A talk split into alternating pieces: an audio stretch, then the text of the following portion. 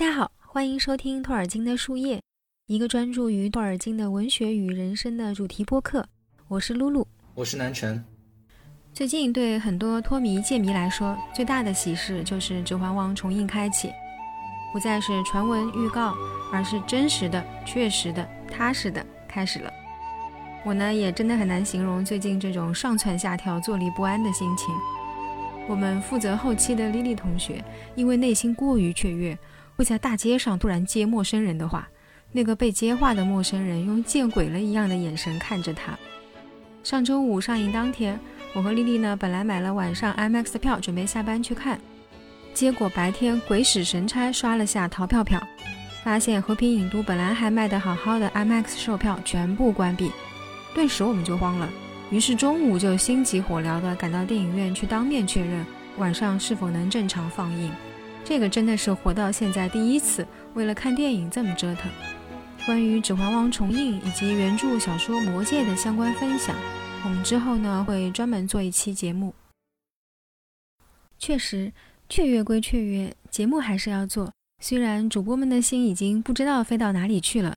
本期呢主要由南城跟大家分享托尔金的语言与文学板块的一个小主题：古代与现代在托尔金作品中的全面交融与碰撞。这种交融与碰撞，既是语言和表达层面的，也是价值和思想层面的。当然，我们知道，无论中外，在文学创作领域，没有绝对封闭的古与今，因为任何现代的、当代的创作，再有独创性，也都是处在文学史的流动中。一方面继承了前人的创作遗产，另一方面也开启了后人的某种创作范式。就好像胡适评李白的乐府诗。认为他集乐府之大成。布尔金对远古神话的爱，让他的汤锅里，北欧神话、英雄史诗、凯尔特传奇俯拾皆是。有些依稀可辨，有些已完全融化成他自己的语言表达以及元素。也因此，他的作品才能翻案出新，让那些神话史诗的精神在他笔下焕发新的光彩。我们在这个板块一开始的一期节目里就提到。评论家对托尔金的创作褒贬不一，除了某种面对新事物的不知所措，以及惯有的评论模式无法套用，还有不少评论家觉得托尔金过于复古，固执堆气息过于浓郁，无论语言还是内核都与时代脱节。但托老的创作真的是这样的吗？很多评论家批评托尔金的作品呢，他刻意复古，完全不具有现代性。然而呢，其实并不是这样的。托尔金的作品里呢，不单单有许多现代的元素啊，而且还具有很强烈的现代主义反思性。在托尔金的创作中呢，古代与现代的价值观并不一定是非黑即白的二元对立，而是一种对话，一种彼此发现的过程。通过巧妙的情节安排呢，让现代与古代的元素进行碰撞，从而让读者们自然而然地发现，这两个看似格格不入的价值观呢，其实却是内在统一的。古代的文化呢，并非都是糟粕。现代价值观呢，也不一定全是好的，或许呢，这便是托尔金式的去其糟粕，取其精华吧。嗯，这一期呢，我们先相对简单的从人物刻画的语言选择和运用方面来聊聊托尔金作品里的古今交融。托尔金是非常喜欢用古词的，古代的古词语的词，比如《霍比特人》里斯毛哥被射落时，说他最后的挣扎把镇子砸成飞舞火星的空地，这里的火星用的就是 gled。G L E D E 这个词的古意源自古英语 G L E D E，第一个 E 上面有一个小横音标，意思呢就是燃烧的煤、余烬、火、火焰。现代英语中仍然有这个词的遗存，只不过呢它的拼写已经变为 Gleed，G-L-E-E-D，且越来越生僻。这个词在贝奥武夫中出现过几次，和四毛哥那句一样，都是用来形容恶龙的攻击的。而说到托尔金作品里的现代元素呢，其实有很多。我们以前播客里呢也提到过一些，比如围攻刚多林的那些像坦克一样的巨蛇机械，以及失落之路版本里逆天的努门诺尔军事力量，又是导弹又是军舰的。还有呢，就是大家熟知的中州工业革命的先驱、叱咤风云的政治投机分子萨洛曼，以及一众英国乡绅霍比特人。嗯，这里我插一段题外话，不知道朋友们是否注意到，在《霍比特人》第一章和《魔戒》第一章里，也下意识地写入了现代事物。当然，这个属于误写，和男神上面提到的有目的的刻意写进去是不一样的。《霍比特人》里呢是这一句：一听见可能再也回不来了这几个字，他这个他是指比尔博，就感到有一声尖叫在他体内窜起。没多久，这声尖叫就冲了出来，像是冲出隧道的火车头拉响的汽笛。那么在魔戒里呢，是形容甘道夫的焰火时说道：“巨龙犹如一列特快车飞掠而过。”道格拉斯·安德森在给霍比特人做注释的时候也提到，托尔金显然是注意到了这样的表述呢有明显的时代错误。这个比喻提到了火车的声音，而故事显然是发生在前工业化时代的世界。在一九六六年修订文本时，托尔金在参考了文本的长度后，谨慎地提供了以下修改：像是冲上蓝天的火箭头发出的呼啸。但是呢，最终还是否决了。我们呢，不用将这段文字视为时代错误，因为托尔金作为讲故事的人。是在一九三零年代初给他的孩子们讲这样一个故事。在那个时代，火车在人们的生活中扮演着重要角色。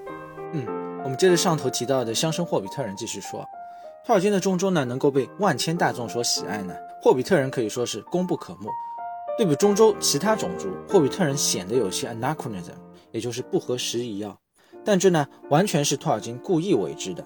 因为霍比特人几乎是复刻了英国维多利亚及爱德华时期的英国人，能够引起当代读者的共情。按照现在的话说呢，就是有很强的代入感。而霍比特人他们所处在的整个中州呢，反而是充满着史诗英雄冒险的古代。随着《霍比特人》一书里的 Bilbo 和《魔戒》一书里的 Frodo 一行呢，读者们呢，他们仿佛穿越般的回到了古代，在托尔金潜移默化的引导下呢，不知不觉的发现和了解了古代文化留给我们现代人的精华。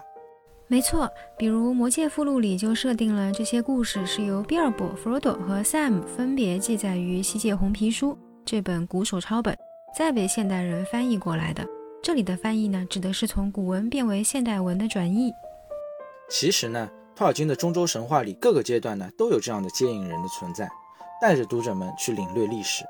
他呢，是一个非常擅长通过多视角来展现故事的作家。按照最初未完传说的设定呢，精灵宝钻的故事是写在了《Tarabell 黄金书里的，而上面记载的内容呢，是由昂格鲁萨克逊水手在独岛 To Arisia 听精灵们讲起的传说。而在《失落之路》和《Notion Club Papers》，也就是魔想社档案里，托尔金呢做的更彻底，直接让二十世纪当代的主人公呢，通过梦境穿越的方式呢，回到古代去亲身经历努门诺尔岛的沉沦。这些内容呢，我们在树叶的第十二期《托尔金仿古文献与道具制作爱好者》那一期里呢，有做过一些具体的介绍。感兴趣的朋友们呢，可以去听听看那期。这次呢，我们就不展开了。比起托尔金的其他作品多主题多线程的设定呢，作为儿童小说的《霍比特人》显得要更为纯粹了。这呢，是一次现代人在古代的发现之旅，不仅仅有 Billbo 这样一位领路人啊，还有旁白的引导。这个呢，应该也是他和自己小孩子讲故事的口语体有关。在旁白中呢，托尔金经常用 “of course” 这样的一个连接性的语气词啊，也就是我们口头说的“当然了”，来假装读者们在读的故事呢，只是整个宏大世界的一隅。故事里新出现的古代元素呢，是众所周知的常识啊，但其实呢，读故事的读者啥都不知道。这呢，也是一个非常好的梯子也就是我们现在说的那种营销方式。配合拥有相同价值观的引入人 Bilbo 呢，便很容易引起有共情能力读者的好奇心，想要看续集啊，探索这个小故事背后庞大的世界。托尔金的那个时代呢，有很多研究者整理的民间故事集或者说童话故事集啊，但各个故事呢，他们彼此之间都没有联系啊，缺乏历史背景或者说空间纵深啊，而这些呢，恰恰是现代读者想要探索的内容。托尔金呢，恰巧真的创造了一个包含了古代人文情怀，而且彼此关联、细致入微的世界。这也是为什么后来《魔戒》啊能够出乎很多评论家的意外，经久不衰。我们先来说说 Bilbo，他的形象呢是典型的维多利亚时代到爱德华时代的英国中产上阶层的绅士。这从他住的带底洞的各种房间类型，还有他抽的烟斗。每天早上去信箱里取件这些细节呢，便可以判断了。读者呢一开始便被告知了 Billboard 的社会阶层，他呢被形容为 well to do，也就是家境很好，但不一定很富有。父亲家的财力呢不及母亲家的。在牛津词典里呢，对维多利亚或者爱德华时代的 well to do 呢这种形容是有一个很明确的定义，大致描述一下，也就是有一定的资本积累，吃穿呢是不愁的，不一定要工作。同样呢，他也是 respectable 的，也就是说他的社会阶层良好，并且呢具有与之匹配的道德品质。Bilbo 呢喜欢吃喝，尤其是茶。霍比特人第一章里的意外聚会呢，也显然是一个英式茶会啊。Bilbo 有的时候呢和那些英国中产阶级人士一样是端着的，有一点点自以为是的优越感。他会愿意分享给过路的陌生人烟抽，那那种客气显然是有些自上而下的，有些戴着有色眼镜的，把自己这类人和陌生人划清界限。当甘道夫来到他门前呢，问起有关冒险的事的时候呢，他用典型的英式虚假客气来搪塞这位老巫师。Bilbo 说了好几次的“早上好”和“谢谢你”，但其实呢都在说“拜拜”和“不谢”啊。最后呢又假惺惺的说改天要请他喝茶，其实潜台词就是“你好，走了”。再后来呢，矮人来到他家做客，他强忍的怒气啊，毕恭毕敬地问起矮人来：“我想你们是要留下来吃晚饭吗？”同样，潜台词是：“你们真的过分了，我已经对你们足够客气了，快滚吧！”这些呢，都是典型的英国客套，说的全是反话。了解这样文化背景的人，自然一听就明白了。我记得我以前在英国留学的时候啊，导师如果对我的成果说 “lovely”，那基本就是要遭殃了。当然，甘道夫呢也不是什么省油的灯啊，他啥都知道，却故意装作听不明白啊，三番五次的硬接 Billboard 的搪塞啊，和他尬聊到底。英国的中产阶级呢，也可以叫做 Bourgeois，这是一个法语词啊。我们以前呢也介绍过，由于诺曼人的入侵呢，现在的英国语言和文化呢都很大程度的被法语化或者说法国化了。托尔金呢一直想通过文字转变这一状态。使得英国语言和文化呢，可以更多的展现其本该有的昂格鲁萨克逊时期的风貌。甘道夫呢，将 Bilbo 诱拐了去冒险，其实呢，也是将这样一个被法国化的现代英国中产绅士啊，变回成原汁原味的、更具有英雄气概的纯正的昂格鲁萨克逊式的古老英国人的意图。甘道夫呢，将他变作飞贼 Burglar，其实呢，也是玩了个语言游戏。Burglar 它的词源呢，和我们提到的英国中产阶级 Burgess 其实是一样的。都来自于 B U I H，也就是 borough、town、fort、stockaded mansion，翻译过来呢就是行政区、市政、府邸之类的画有边界的特定区域。所以一个 burglator 或者说 burglar 就是闯入到府邸里的人，而 burgess 相反是住在府邸里的人。托尔金呢正是通过甘道夫将 Bilbo 从浮夸的法式文化温床里解救出来，经历发现之旅，回归纯正的英国文化的摇篮。因此，经过这样一段冒险之旅的 Bilbo 不仅不会变得与英国人渐行渐远，反而会更贴近真正的英国人。说完 Bilbo，我们再来说说霍比特人里另外两个具有现代性的角色吧。Smog 之死的处理手法呢，对于托尔金而言是一个创新点。他熟悉的一些古代的故事中，比如北方文学中最著名的两条龙，福尔松传说中的 Fafnir 以及贝尔伍福中的恶龙啊，都是在下腹受到致命伤而死。而 Beowulf 以自我牺牲为代价的英雄主义屠龙，同样很难在 Billboard 的一行人中实现。因此呢，他创作了长湖镇的 Bard 这个角色。但这个角色呢，在长湖镇同样是不合时宜的。Bard 明显是个古代英雄人设，在长湖镇这些类似于商业共和国的设定下呢，并不能完全贴切。但在杀龙的过程中所描绘的情景呢，却很明显的带有现代性。当龙焰席卷天空的时候呢，巴尔德并没有像贝尔夫那样去准备自己的武器装备啊，而是更像是一位二十世纪的步兵营营长，在那边组织人员守卫。他命令镇上的人们呢，在锅里打满水，准备好弓箭，将桥斩断啊。这就很类似于托尔金亲身经历的一战，备战的时候呢，需要收集弹药，开挖壕沟。和 Smog 的战争呢，也像极了二十世纪两军对垒。巴尔德呢，便是作战指挥官。他来回于各个防御阵地和镇长之间鼓舞士气，并命令他们 fight to the last arrow，作战到最后一支箭射完。这句话呢，其实直接来源于步枪时代的二十世纪。军队的指挥官呢，会和战士们说 fight to the last round。同样，Bard 也用到了 hold one's ground，严守阵地这样的说辞。这同样是极具现代化的说法，因为这边的阵地呢，是直接和现代战争里的前线以及地图相关的。而比较贴合古代的说法，应该是 hold one's stead。尽管托尔金描绘的是一场古代的战争对垒，最后的高潮呢仍然是英雄屠龙，但整个过程呢却是一场典型的现代军队规制化演绎，很大程度上削弱了个人英雄主义，放大了集体的力量。这个模式呢，在《魔戒》里的白城守卫战中得以重现。在古代史诗里描绘的主要还是个人英雄的自我实现啊。作为集体一员的普通士兵呢，很少会被提及。战争呢，给托尔金造成的创伤很大，但同时他的军旅生涯对于他而言呢，还是很自豪的。他所在的 Lancashire Fusilier，也就是兰开夏手枪团啊，在一战的时候呢，获得了十七枚维多利亚十字勋章，这呢是在当时最多的。由于亲身参与其中啊。因此，他清楚战争的成败、世界的和平与安宁呢，都是每个默默无闻的小人物创造的。他也一直想要把这样的背景呢写到故事里。古代和现代的战争看似毫无联系啊，但或许就如同 Bilbo 和 Gollum 那样，表面不同，内在呢却极其相似。从而，古代和现代军人的品格呢，便同时体现在了 Bard 的身上。说到兼具古代性与现代性的角色呢，最典型的还是 Smog。Smog 尽管借鉴了福尔松传说里的 Fafnir 和 Beowulf 里的恶龙的某些形象和性格，但他的说话方式呢，是和 Beorn、Thorin、Thranduil 这些古代英雄世界的角色明显不同的。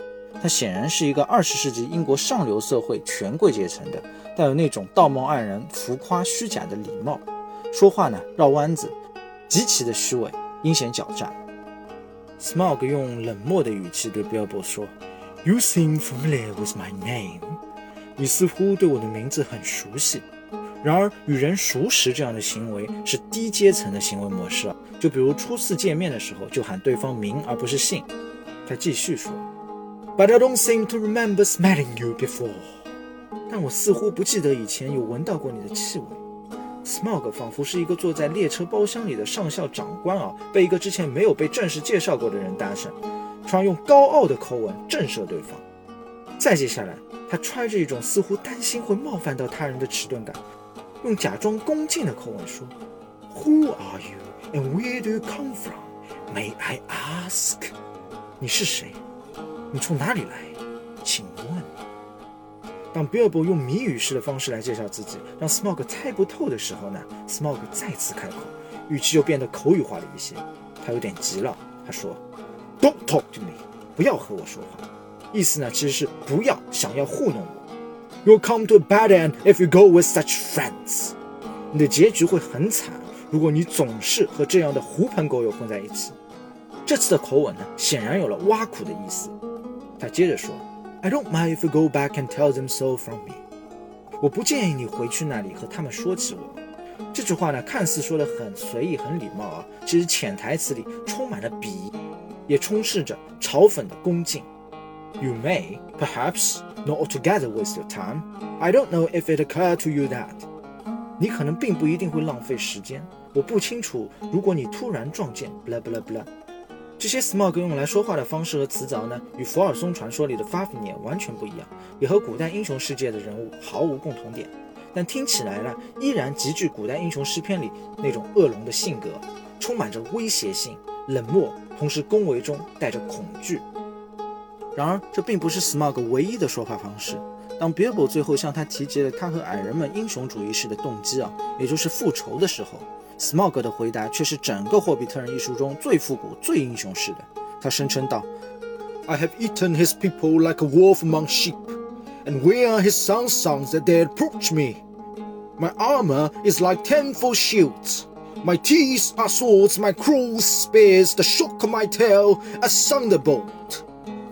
我吃起他的子民来，就如同在羊群中贪婪吃食的饿狼。他的孙儿小崽又在何处？竟胆敢近前来到我处！我盔甲的坚硬程度十倍于盾牌，我的獠牙是利剑，我的龙爪是矛头，而我摆动的龙尾更是闪电。他这时的话语又非常接近圣经旧约的风格了。当 Bilbo 第一次盗窃成功，Smog 意识到了以后呢，托老是这么形容的：The dwarves heard the awful rumor of his flight。矮人们听到了他飞走时远处传来的巨大声响。Rumor 在老旧的用法里可以表示为 far off noise，远处的噪声啊，比现代英语里的 gossip 要强烈很多。托尔金呢，在这些段落里多次故意将形容词当做副词使用，来营造复古的氛围。比如 slow and silent he crept back to his lair。他缓慢而安静地爬回到了他的巢穴，floated heavy and slow in the dark like a monstrous crow。 它像一只巨大的乌鸦一般沉重而缓慢地漂浮在空中。这两句中的 slow and silent 和 heavy and slow 便是形容词直接当副词使用的。Smog 在第十二章末尾声称道：“They shall see me and remember who is the real king under the mountain。” 他们将会看见我，并深刻地记住谁才是真正的山下之王。这边呢是故意用了第三人称加笑的形式，在古北欧和古英语史诗里的英雄，对他们的夸赞方式呢，通常便是用这样的形式。然而在现代英语的语法课里呢，一定会被认为是很奇怪的句式啊。在 Smog 的身上呢，读者可以同时看到两个世界：现代世界和古代世界。